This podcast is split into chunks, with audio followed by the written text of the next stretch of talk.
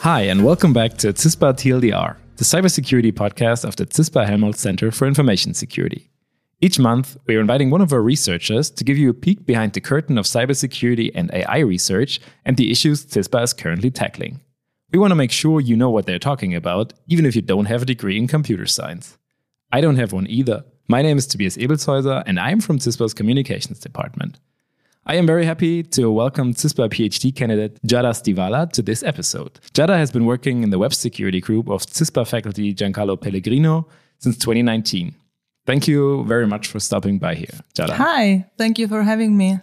So, Giada, you have been with CISPA for quite some time. That's right? true. I was already in Saarbrücken in 2018. Okay. Yeah, I arrived here because I wanted to do my master thesis abroad. So I'm Italian. I was studying mm-hmm. in Bologna um, I really, really wanted to do a master thesis on the topic of web security.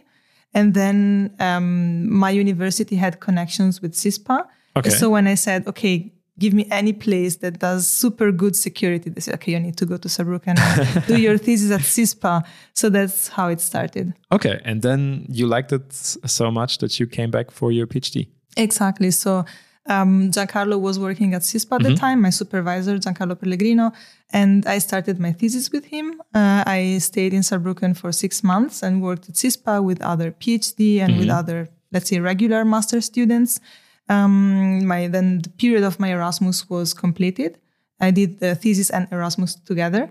Um, yeah, and then I liked it so much that I asked Giancarlo if he had any open position for PhD students. I applied and then I came back. Okay, nice. And since then, you have been hooked on web security. Yeah, 100% every day. Okay, and today we're actually going to talk about that. Uh, we're going to talk about uh, a new phishing attack. Um, most of our listeners have probably encountered uh, some sort of phishing attack. Classically, phishing emails, that is, uh, emails that pretend to be sent from some institution, such as a bank, in order to steal your data and ultimately your money. And uh, this winter, you have published a paper on a new type of phishing attack, which are called clickbait PDFs. So, what are those and where can I encounter them? All right. I think we need to take a step back and have a little bit of introduction. For sure, a lot of listeners may have encountered phishing, for, example, in email or in websites. And here we have a web page or an email that has a component of fraud, of scam. They try to convince you that uh, they are a certain entity, for example, or that you uh, want something. Um, these PDFs are, let's say, not an email or not a web page, so it's a different medium. Okay. Um, but they still contain a component of fraud or of scam um, because, for example, they encourage you to click on them to continue in your browsing, or they um, also can convince you that you want something and that you're going to receive a prize. Um, but still, they are a different type of file. And for this reason, we are discuss them in research because they consist in something new. Okay, so the difference to a more traditional phishing attack that you would encounter with an email or web page is just that they're encoded into basically a PDF file. Yeah, exactly. They're encoded in a, in a different way. Um, this makes it harder for existing detection system and protection system to recognize them and to defend people. Um, in our research, we observed that after you click on the PDF, you still end up on a regular attack. So in this sense, the part after the PDF does not change, but the PDF itself introduces a novelty exactly because it's harder to defend against them. Okay. And why, why is it harder to defend against uh, an attack via PDF? So, or basically, let's just take one step back. How would I encounter such a such an attack in the wild? Okay. That's also another great question because um, PDFs were already known to uh, represent a threat mm-hmm. for users, but these PDFs that were already known have malware. So you open them and then they infect your machine. And these PDFs are usually um, sent to victims via email. So they can run some code on my machine if I open them. Exactly. They contain some code that can, uh, for example, steal your pa- password because mm-hmm. it sends it to uh, an attacker controlled server. On the other hand, these PDFs only contain a fraud element. Usually in a visual component, it has some text, some image, it can have a click me button. Um, and then, since they're not um, sent via email, we investigated how they reach their victims. What we found is that the Clickbait PDFs are transmitted via the web, specifically via Google searches. So, for example, you look for the instruction manual for your printer, mm-hmm. a tax declaration form, a book that you really want to read. And then uh, in the first search results, you have a PDF, which is what you're looking for. Mm-hmm. You click on the, on the PDF and actually you uh, end up on um, attack web page, for example, a phishing web page. Okay, I Google my form for my tax declaration that I really have to do now.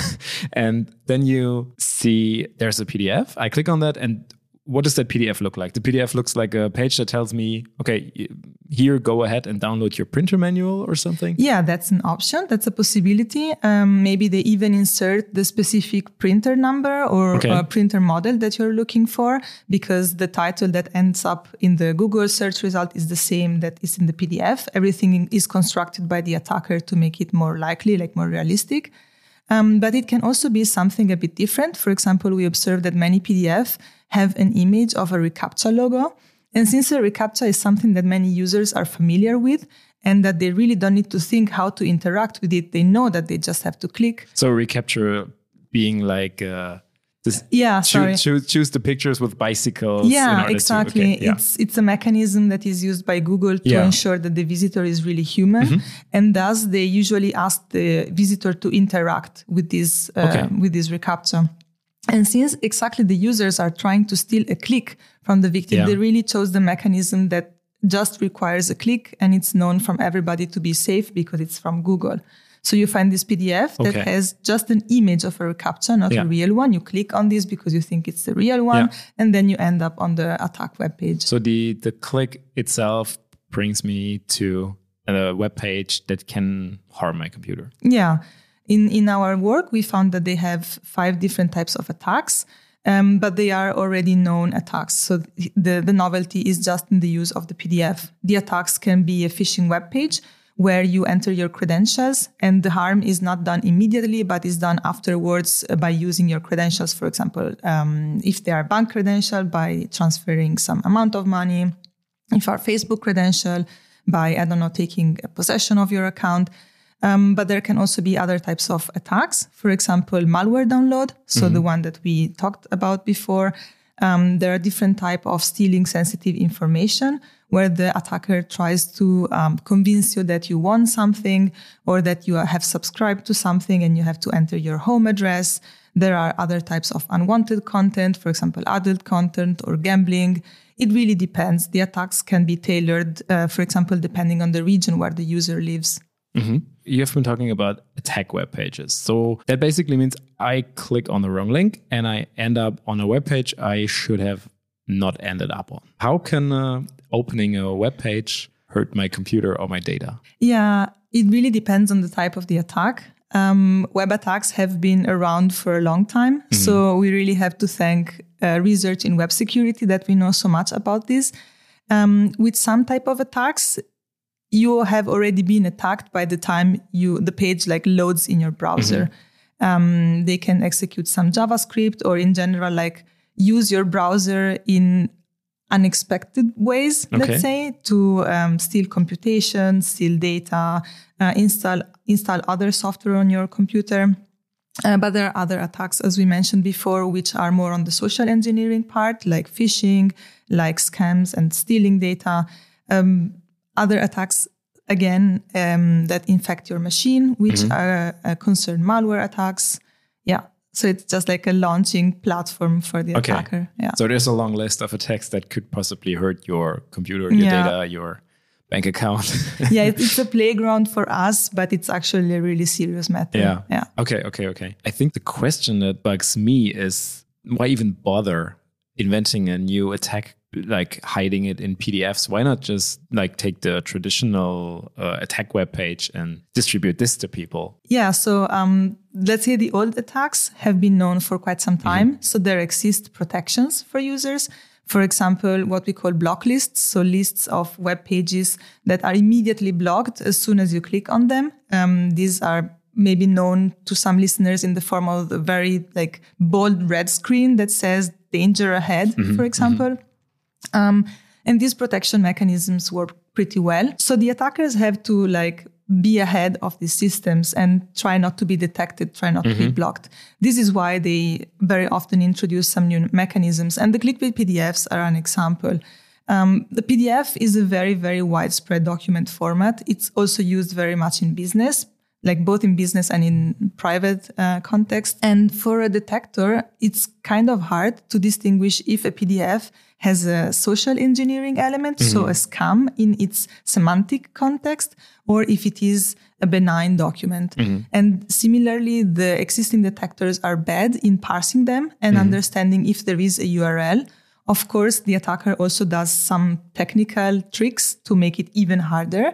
And this is why they decided to distribute these attacks and reach victims via PDFs rather than via sending the URLs directly. Okay. Yeah. If we think of a traditional phishing email where I will just get a, a just a URL, email programs are probably pretty good at detecting them and then already sorting them out into uh, a spam folder or something like that. And they are not as good if they find a uh, PDF uh, via a search engine that might actually look like something I am looking for. Yeah, exactly. Uh, attacks and scams via email have existed for quite some time, mm-hmm. and there are like a plethora of methods that the attacker can use to try to hide malicious mm-hmm. links in the email. But many of them have already been explored and they're yeah. already present in day to day laptops or email clients. And so it's harder for attackers to actually reach victims. As you said, the email will already end up in the spam folder or maybe not be delivered to you at all.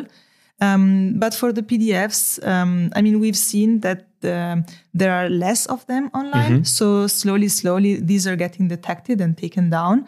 Um, also, hopefully, our like we reached out to the um, uh, anti-phishing community and made them aware of this issue.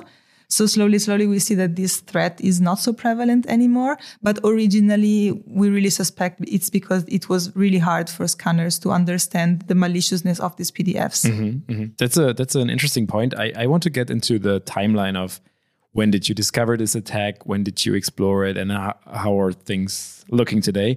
But beforehand, what I really thought was interesting that you called all this a, a playground, which I think is quite, yeah, it, it, it makes sense because we always talk about this cat and mouse game. So bigger picture, that's just a, isn't this just a symptom of this game that you're playing that you are finding ways to protect data and others are finding new ways to compromise data and it's always there seems to be like no end in sight right yeah i mean it, it's really a cat and mouse game as mm. you said and data is is valuable i mean mm. um, people work with data people work with laptops and for some attackers maybe just, it's either um, a revenue let's say just to stop or harm your business, mm. or maybe it's a revenue to steal your data and do something with it. I don't understand why they do it, but uh, yeah, that's what happens. Okay, okay, okay. So let's get into the timeline. When when did you first discover this attack, and how did you discover this attack, this new kind of attack? Yeah, um, we have some industrial collaborators, and um, they have, let's say, a lot of customers. They uh, scan their laptops. They have uh, signatures of the files. Mm-hmm. So let's say a signature is a string that represents the file in a very compact, compact way. And um, in in these feeds, like in these large amounts of data that came from from customers, so from the real world, they saw a lot of PDFs. Um, but these PDFs were either not detected or um, had a very very low, let's say, suspiciousness or mm-hmm. maliciousness mm-hmm. uh, level. And um, it didn't really seem like a very powerful threat, something that you should really like immediately put all of your resources into and investigate yeah. really thoroughly. But still, it was something that needed to be clarified and understood. And they probably were not as suspicious because in the past, PDFs that were suspicious would probably have contained malware, but these Exactly, exactly. So they would have noticed the PDF with the malware, mm-hmm. but with these PDFs, they didn't um, raise any flag. They didn't okay. raise concerns in their scanners because they did not contain any malware. Yeah. But still, it was suspicious that there were so mm-hmm. many of them. Um, and then they asked us if we could help them and, and mm-hmm. have a look into these um, phenomena. So that's how we initially uh, got aware of it and, and collected the data. In general, collecting data for a study on, on cybercrime or on an internet phenomenon is something really hard because some data is out there on the web but you need to know where it is. Yeah. So you either need some knowledge or somebody needs to, to tell you, let's say, where to look for it. And then you also need some infrastructure and, and, Yeah. and technical expertise to, to fetch it and to collect it in a scientific way. Otherwise, you can also pay um, a company, let's say, that, that does this um, service for you. But for us, it worked out very well in this way that we managed to collaborate with industry and, and to actu- actually, let's say, help and, and, and Mm-hmm. Yeah. clarify a, a real issue. Which which seems valuable for both sides, right? Exactly, indeed, very valuable for both. Yeah. Um, so this was the first challenge that we solved. Afterwards, actually, we also, let's say, clashed with this fact that we had a bunch of PDFs that, okay, they looked like it had a social engineering element in them, but we, they did not have any malware. So we could not understand how to process them, how to cl- extract information and where the malicious part was. Um, so we decided to do something completely different from what was uh, like the tradition of analyzing malicious PDF. We did not use the code. We did not use um, the internal representation of the PDF because in, in both cases there was no malicious signal. And we decided to actually leverage the um, visual part, the, the scam, and Okay. use this as a source of information to group the PDFs together. We saw that there were different types of, of scams, for example, the reCAPTCHA one, the one of the printer, others that, for example, promised Bitcoins. Okay. Yeah, very different types of scams. And we, we um, found them by leveraging the visual information on the PDFs. And then afterwards, the very funny and maybe last big challenge that we had was finding how the PDFs were distributed, so how they reached their victims.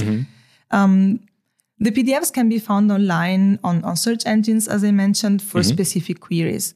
But exactly as the tax declaration form or as the printer example, you really need to type in this query for this thing that you are looking for Okay. and it's not something that you randomly come up every day.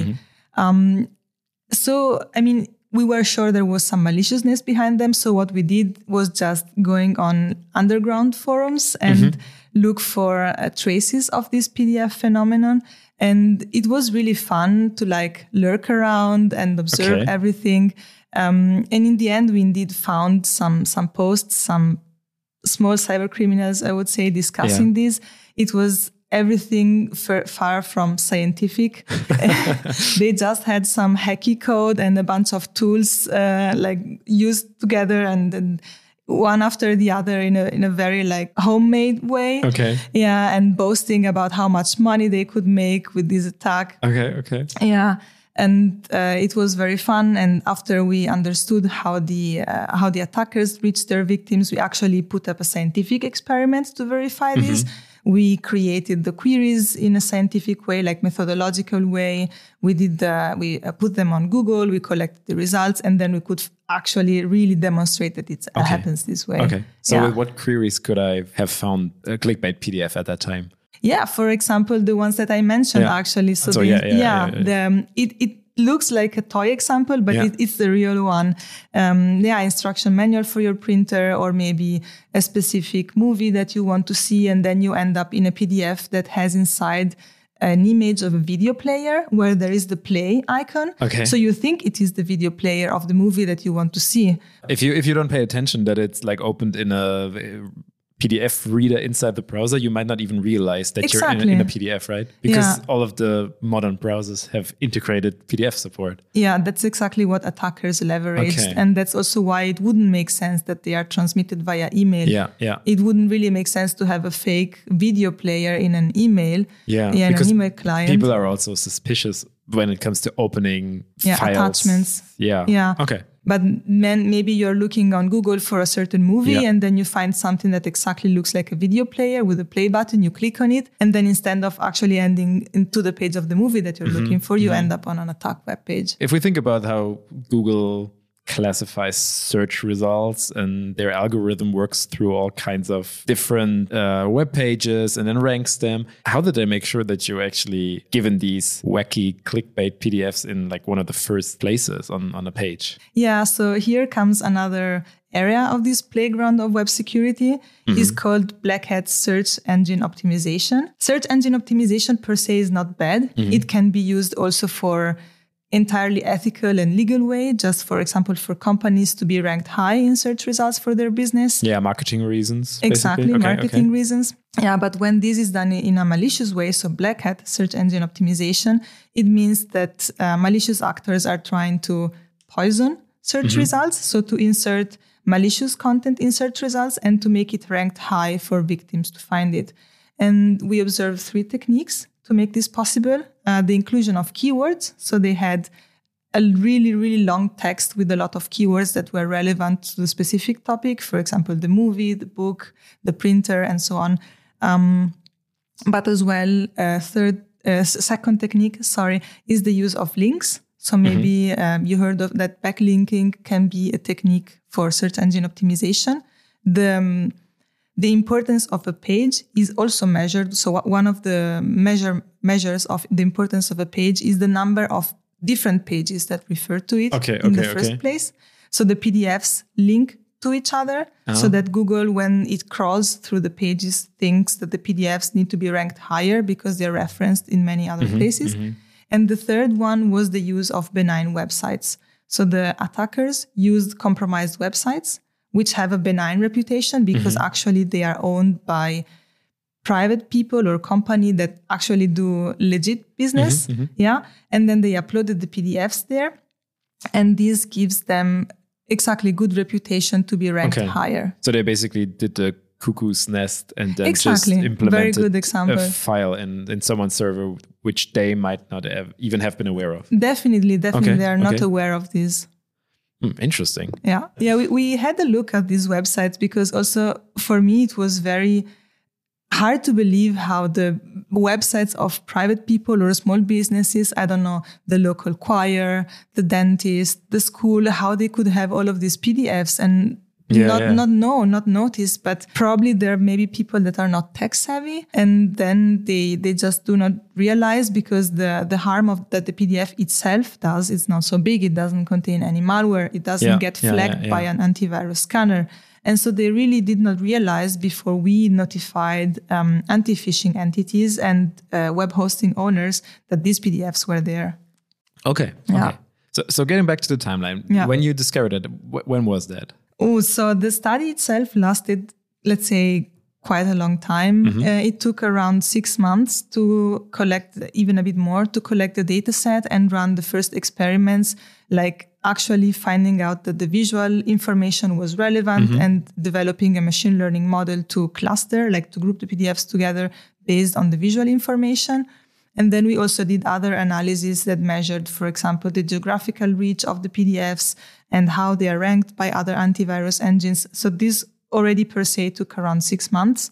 And then it took around three, four more months to do the whole part about discovering the distribution methods. We even tried to do a bit more and estimate the revenue of these attackers by following the links. But that was a bit harder because attackers put a lot of mm, technical mechanisms uh, in place to prevent people like as researchers, but also as, let's say, cyber police. Yeah. Uh, yeah, yeah. So scanners, they, they put a lot of mechanisms to prevent them to, to reach the attack page, so to be discovered. And so in the end, this part didn't end up in the paper.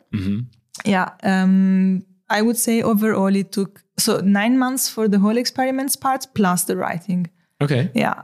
So when did you start? What did you say? What? The data collection started in December 2020. Okay. It ended at the end of June 2021. In the meantime, we also did some experiments, of course. Um, but yeah, the paper was in the end finished at the end of 2021. Okay. Okay. Yeah. And then we had a couple of resubmissions because of adjustments that were needed in the text and in the experiments. So it can take quite some time. Okay, okay. Yeah. I want to get back to to the submission process when it comes to writing papers in academia because I'm not sure if everyone listening is quite aware of how these things work. But I want to get back to one thing because, you said that they had done like a lot of technical measures to hide their revenue streams or something and but you also said that you like were lurking around in these forums which I find quite interesting and that these sounded more like like some wacky small criminals who are trying to do some stuff. Speaking like sophistication level, this attack can it be done by anyone who's who knows a little coding, or is it like something that is is it like a very sophisticated attack, phishing attack, or is it more like okay, someone thought of something that might work and it worked, and they just went ahead with it? I would say it doesn't have a lot of sophistication. Mm-hmm. It it definitely cannot be realized but by somebody who just starts, let's say, Mm-hmm. his like hacker career. um, but it doesn't have a high sophistication because the PDF file itself is not very complicated to, Mm-hmm. um, let's say, to, to to generate, to produce, not even at scale. Um, I would say the the complex part, the for the attacker, is to be able to find the websites that have the vulnerability and exploit the vulnerability to upload the PDFs there. And the second complexity part lies in the attack URL. So this is really a core part, of course, because this is where the victim gets infected or where the credentials get harvested.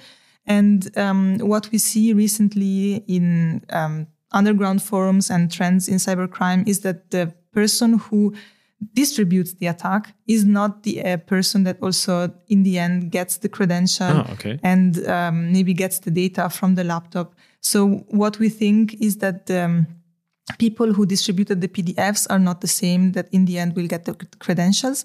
So they basically will have another business partner, hacker business partner, which will then set up this whole technical infrastructure with the attack So that I a- mentioned before. Attack as a service, basically. Indeed, indeed, yeah, they have a very complete and very well working infrastructure where you can find all sorts of attacks Okay. and buy them, let's say, or, or rent them as a mm-hmm. service. Crazy. It's it's always very interesting on how the, this shadowy community works. Yeah, there are so many varieties of attacks. And as also we mentioned, uh, attackers always need to find new techniques. And so in the end, spe- specialization is something that works well for them too. So there will be maybe attackers that uh, work better on malware. There will be attackers that work better on phishing. And maybe there are the ones who know how to make money from uh, selling passwords. And there are the ones who know how to compromise web servers. And then they have a marketplace, which is an underground forum and everybody can find what they want, I guess. So they're just ac- doing academia, but evil. yeah, yeah, the evil version. Okay, but speaking of, of academia in the in the good sense, so you're a PhD student, so you're at the beginning of your uh, academic career if you want to stay in academia, and all this research you put in a paper that you presented last year Yes. at the X, ACSAC conference Yeah, uh, in, in Austin, Texas. Texas. Nice. So there you go. It gave a talk on the genesis and the evolution of your paper. So all the stuff that we now are talking about. And to me, I, I've seen the presentation, or at least I've seen the, the slides. And to me, it seems that that journey has not been very linear. so maybe let's talk about how, how does a research paper that you have written end up at a conference? How does that process work? Okay. Um, well, first, I want to say that this journey and what I can talk about only concerns web security. I have PhD friends that are in other fields, for example, cryptography. And for what I can understand, it works fairly in a different way there. Uh, for example, you have some known problems and you think about them all the time, and it's it's quite different. Like Okay. you have a very well defined problem and, and maybe try to solve it in different ways the web is peculiar and also I like it because it's very ephemeral and ever changing. Mm-hmm. It really today you do an analysis and tomorrow it's something different. Mm-hmm. Technologies evolve every day. What developers do can change Yeah. continuously. And so for us it's quite normal to have let's say research journeys that are definitely not straightforward. Yeah. So it's just a very living ecosystem, the web, right? There's so many different actors, Yeah. way more than there is in cryptography. So- Yeah. One thing that I learned uh, from this paper and that I will like reuse for future works mm-hmm. is indeed to, let's say with technical term, ensure the reproducibility of my experiments. Mm-hmm. Exactly because the web is something that changes every day and because I want to produce scientific knowledge, then I need to record everything that I do before I start, mm-hmm. while I'm doing it and after I did it, so that if tomorrow the web changed and for example the website that I studied changed, I can still say, okay, I'm 100% sure that what I observed is true and I can state this with certainty. And this is even more important for cyber criminal phenomenon. Mm-hmm. First, because they don't want to be observed. So it will be even harder, even without the changing part, they will try to hide Yeah. and not be observed. And second, because they also want to stay online as short as possible. And Okay. The probability for it to change is even higher. So the the idea is get an attack out there, make as much money or gain as much data as you can in a few days Disappear before as soon as someone comes and deletes it or tracks it back to you. Yeah. Okay, okay. Which makes it very hard to argue when you when you see all the deadlines with papers which are nine months ahead and everything. Exactly. So, for example, we were halfway through the study. We did the data collection. We did the module that could cluster the documents based on the visual appearance. And then we were collecting data on the distribution method. And then we submitted this work, but then uh, a reviewer said, okay, but can you please redo these experiments on a larger data set? And we were like, actually, I'm really sorry that this is a criteria for rejection, but we cannot because the attackers are not waiting for us. yeah. Yeah, so the the part of the attack was not there. Like mm-hmm. it was there six months ago when we started, but at the time of the submission, it was not there. And so we just had to say, no, we cannot redo mm-hmm. this. We can only prove that what we observed six months ago is exactly like this. Mm-hmm. But today, we cannot repeat the experiments. Okay, okay. Yeah. It's, it's very interesting. But it's still I mean it's still very important even if the attacks change it's still very important to to study them, right? Because Yeah, they, they might be they might uh, be the basis for a new kind of attack. Yeah, yeah, exactly. And in any case, they um, put a ground to improve the current status of software, of the web um, technologies. So it's indeed helpful to keep study them. Okay. You said that your paper was rejected at a conference, and what happens then? What happens if you if you Yeah. want to submit to a conference and they say no? Uh, first evening, you go home and cry.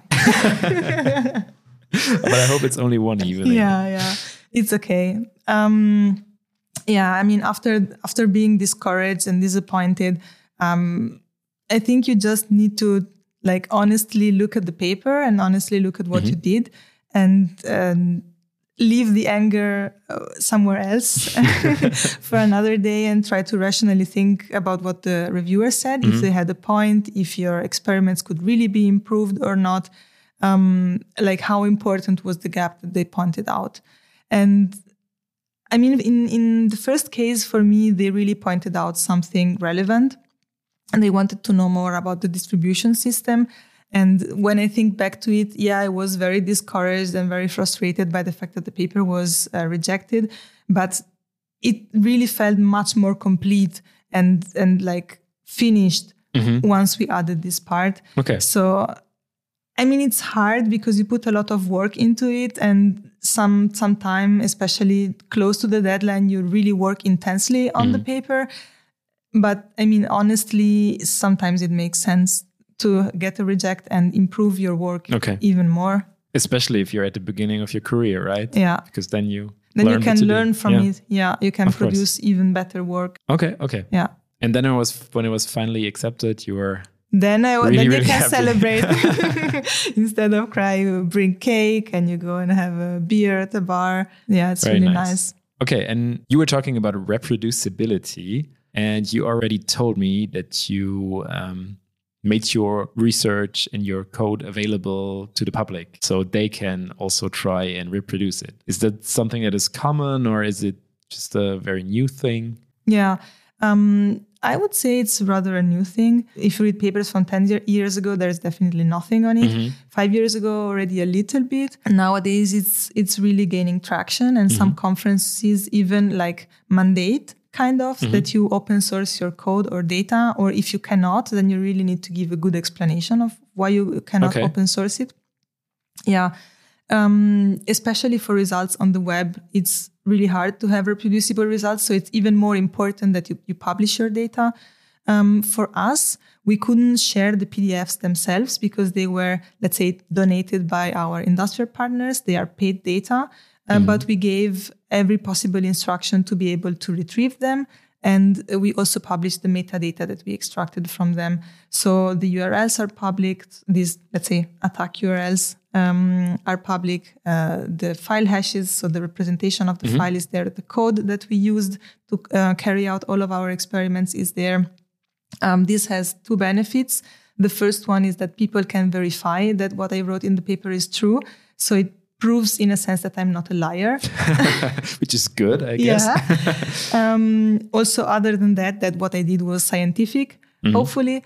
Um, but the second benefit is that if somebody wants to do some more research in this field in the future, then they actually have a place to start. Mm-hmm. mm-hmm. Yeah. Do you think there will be a lot of research in the future on this topic? Because you said uh, your data collection started at the end of 2020. How's it looking today? Are there still a lot of clickbait PDFs on Google? if I if I look for my printer manual. Um, so we did a follow-up study on that, mm-hmm. um, but since we also collaborated with anti-phishing entities reporting this this phenomenon, I think they got better at detecting mm-hmm. PDFs, and I think the attackers kind of improved their technique and mm-hmm. evolved it a little bit.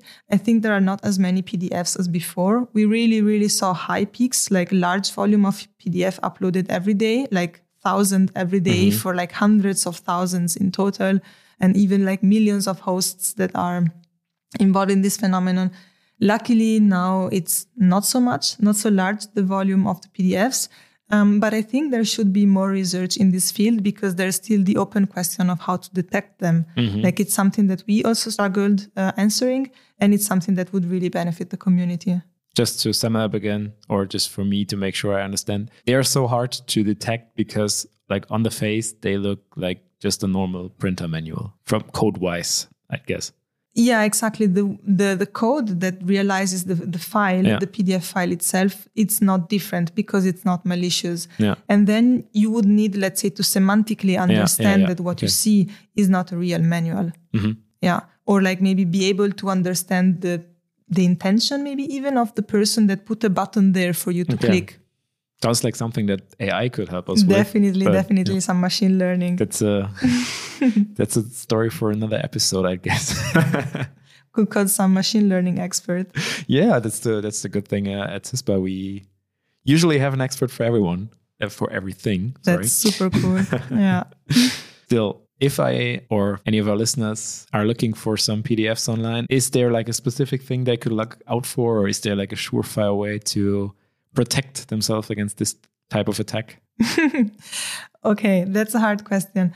Um, the short answer is that there is no silver bullet. Mm. Um, the long answer is that these um, these attacks exploit, let's say, what they usually call the weak link in the system, mm-hmm. which is usually the human. Mm-hmm. So, as humans, we can improve ourselves and pay more attention, as you mentioned. Um, it is possible to look out for tiny clues. For example, the URL in the address bar, you can realize it is a PDF. You can look at the formatting of the page. Um, for example, your, your uh, mouse pointer changes when you hover on some areas. Mm-hmm. So you can see that they want you to click. Mm-hmm. And then in general, just looking for clues of fishy stuff. So of, of uh, somebody who's really, really trying to get your attention, that really is putting their all their effort to have you click mm-hmm. on something maybe you want something super super cool or you can click on this gigantic button to reach your your goal of your browsing all of these clues can maybe be put together for a user to be a little bit more aware mm-hmm. of the scam here of the fraud and otherwise it's just common sense that you yeah. are probably not going to get the newest movie free on google in the first yeah. top results exactly and there's probably not a Bitcoin generator anymore. no, no coin generator, no free followers, no free Bitcoin. No. I understand. okay, thank you so much for these insights into your um, research. But before I let you go, I have some quick questions for you, Let's which hear I have for every guest on this podcast. So the first one is Do you use ChatGPT or other large language models? And if so, for what? Yeah, I use them. I think I think I see no reason for not using them. Mm-hmm. It depends, of course, what you use them for. Uh, I try not to use them for tasks that include personal data, so my own personal information. If I have to write a letter to the doctor, I try not to ask ChatGPT to write things yeah, for me. Yeah, um, I use it especially to help me rephrase uh, some text. Uh, maybe I have um, a bullet points with a series of ideas, or maybe since I work in English and, and I'm not a native English speaker, I write some sentence that's a bit wacky. Then I asked ChatGPT to improve it. Um, but that's about it. Like, Okay. yeah, I don't use it excessively. Okay, okay.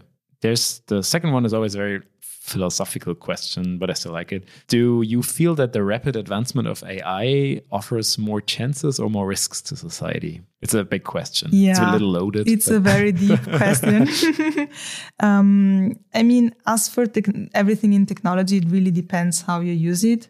Um, nowadays, there's a very, very heated debate on, on large language models, especially, and people are starting to use them for everything.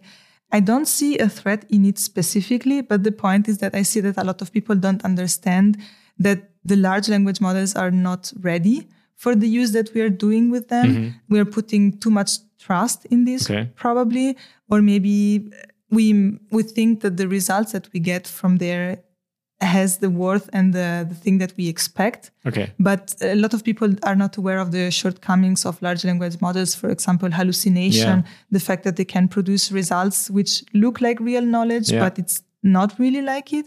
And so, I've, I've seen I've seen people on Instagram or on social media in general um, advocating for using it to guide your travels or to plan your travel itinerary, and it's quite fun because it gives you like places in London that don't even exist. so if you do that, double check that you. Had, so what you're saying is you should just always double check if the facts that a large language model provides you with are actually true. yeah, yeah, indeed. Um, I, I think like with a little bit more awareness from everybody and with like waiting step by step that AI technology evolves and, and like is built in a structured way and in a safe way, then there will probably be less risks for us to mm-hmm. use it even more in our aspects of life. Okay. Okay. Sounds reasonable. so this goes kind of in a direction because you already told us that you were lurking around in these hacker forums. Oh, yes. So the question is have you ever worked in the darknet or have you used it for other personal reasons? Oh, well, definitely not for personal Okay. reasons. Good to know. Um, yeah, actually, this was the first project that um, required me, in a sense, to go explore this this Mm-hmm. new side of the internet, new for me. Um, I was a bit scared at the beginning. I mean, I read a lot of papers already before about this type of activity, let's say Yeah, this yeah, yeah. exploration. Um, but then I found it quite interesting, quite fun, and also like much less scary than Yeah. than I originally thought of. Um, of course, there are let, there are different levels, let's say, of of un, underground cyber criminal forums. Some of them are not accessible, for example, or maybe you need an invite. You need to know where they're hosted. Um, for now, I am looking a little bit more into this direction and exploring a couple more underground forums, Okay. but still the ones that are like that advertise less dangerous software or, or Okay, goods in general. Yeah. Okay. Interesting. I'm looking forward to those next papers. Talking about the underground and Yeah. that side of the internet. Another question, also a little bit more philosophical. What research problem would you like to see solved during your time as a researcher? oh wow. yeah, that's a very hard question. Um Or I- not even solved, maybe just improved. Whoa, um, I'm not sure. There are so many research problems that, let's say, do not touch my area of research directly, but are super important in general. Yeah, for me, since I work with phishing, I'm always very interested in how um, phishing detectors evolve, for example, and what new technologies they are using to to protect users. In the end, that, that's what they're doing. Um, so I always look forward to this type of news and this type of discoveries. But I'm sure there are things that would be maybe more more relevant, let's say, to to tackle and to bring forward. Okay, okay. Yeah. So, and the last question Do you have an IT security life hack for our listeners? Well, um, I have two, let's say, Okay. and both of them are kind of simple to implement. The first one is something that I mentioned earlier. So, what you also co- called common sense. Um, be a bit more aware while you're browsing of, of where you're clicking, where you're going. If the person promises you or the website promises you something that's a bit sketchy, like that maybe should be maybe behind a paywall or not entirely legal. Well, maybe you would find this content, but maybe you can also find something that is a bit more dangerous for you and for your laptop. Mm-hmm. So exactly be mindful when receiving SMS or, or mm-hmm. emails of, of this thing. And the second one is something that I instead, for example, recommend my friends or my parents. I see a lot of issues with people remembering passwords. And uh, I personally use a password manager. I have one on my phone and it works with my fingerprint. I don't really have to do anything except like confirming that it's me. So I think this can solve really a lot of problems with uh, not knowing to which website I registered, if my email was compromised, if I need to update my password. Just having a place that manages everything for you, Yeah. it's something that can really be helpful for, for the little things. I, I think our listeners probably think that we get like referral credits or something from password managers because Yeah, definitely not. 100% not. so these are the new quick questions because the, the earlier ones actually included if people use password managers and people are like the biggest advocates for password managers. So you heard it here first. Use password managers, people. yeah, no, I don't get any referral. I only have the free version of my password manager. So, But it's if it's enough, yeah, it's better. definitely enough. Perfect. Yeah. Thank you so very much. There's just one little fun fact that I completely forgot to talk about. You have actually included the link to a Rickroll in your paper. Uh oh, I did. Yeah, I mean, uh, our paper itself is a clickbait title Yeah. because we thought it would be fitting and, and funny to have clickbait title of a research paper about clickbait PDFs. But then it wouldn't be like complete and 100% perfect without a link in it because we talk about PDFs having links in the first page. So we included a link to the YouTube video of the Rickroll song. Yeah. So, there, if in case you don't know Rickroll, Google that. It's just Rick Astley, never gonna give you up, and uh, It's internet culture. it is. Don't worry, we will never Rickroll you. Giada, thank you so very much. I um, really looking forward to further research from you, and um, have Thank a you, great Tobias. day. Thank you. I look forward to the next paper so I can come here and discuss it. Have a great day. Bye. Bye.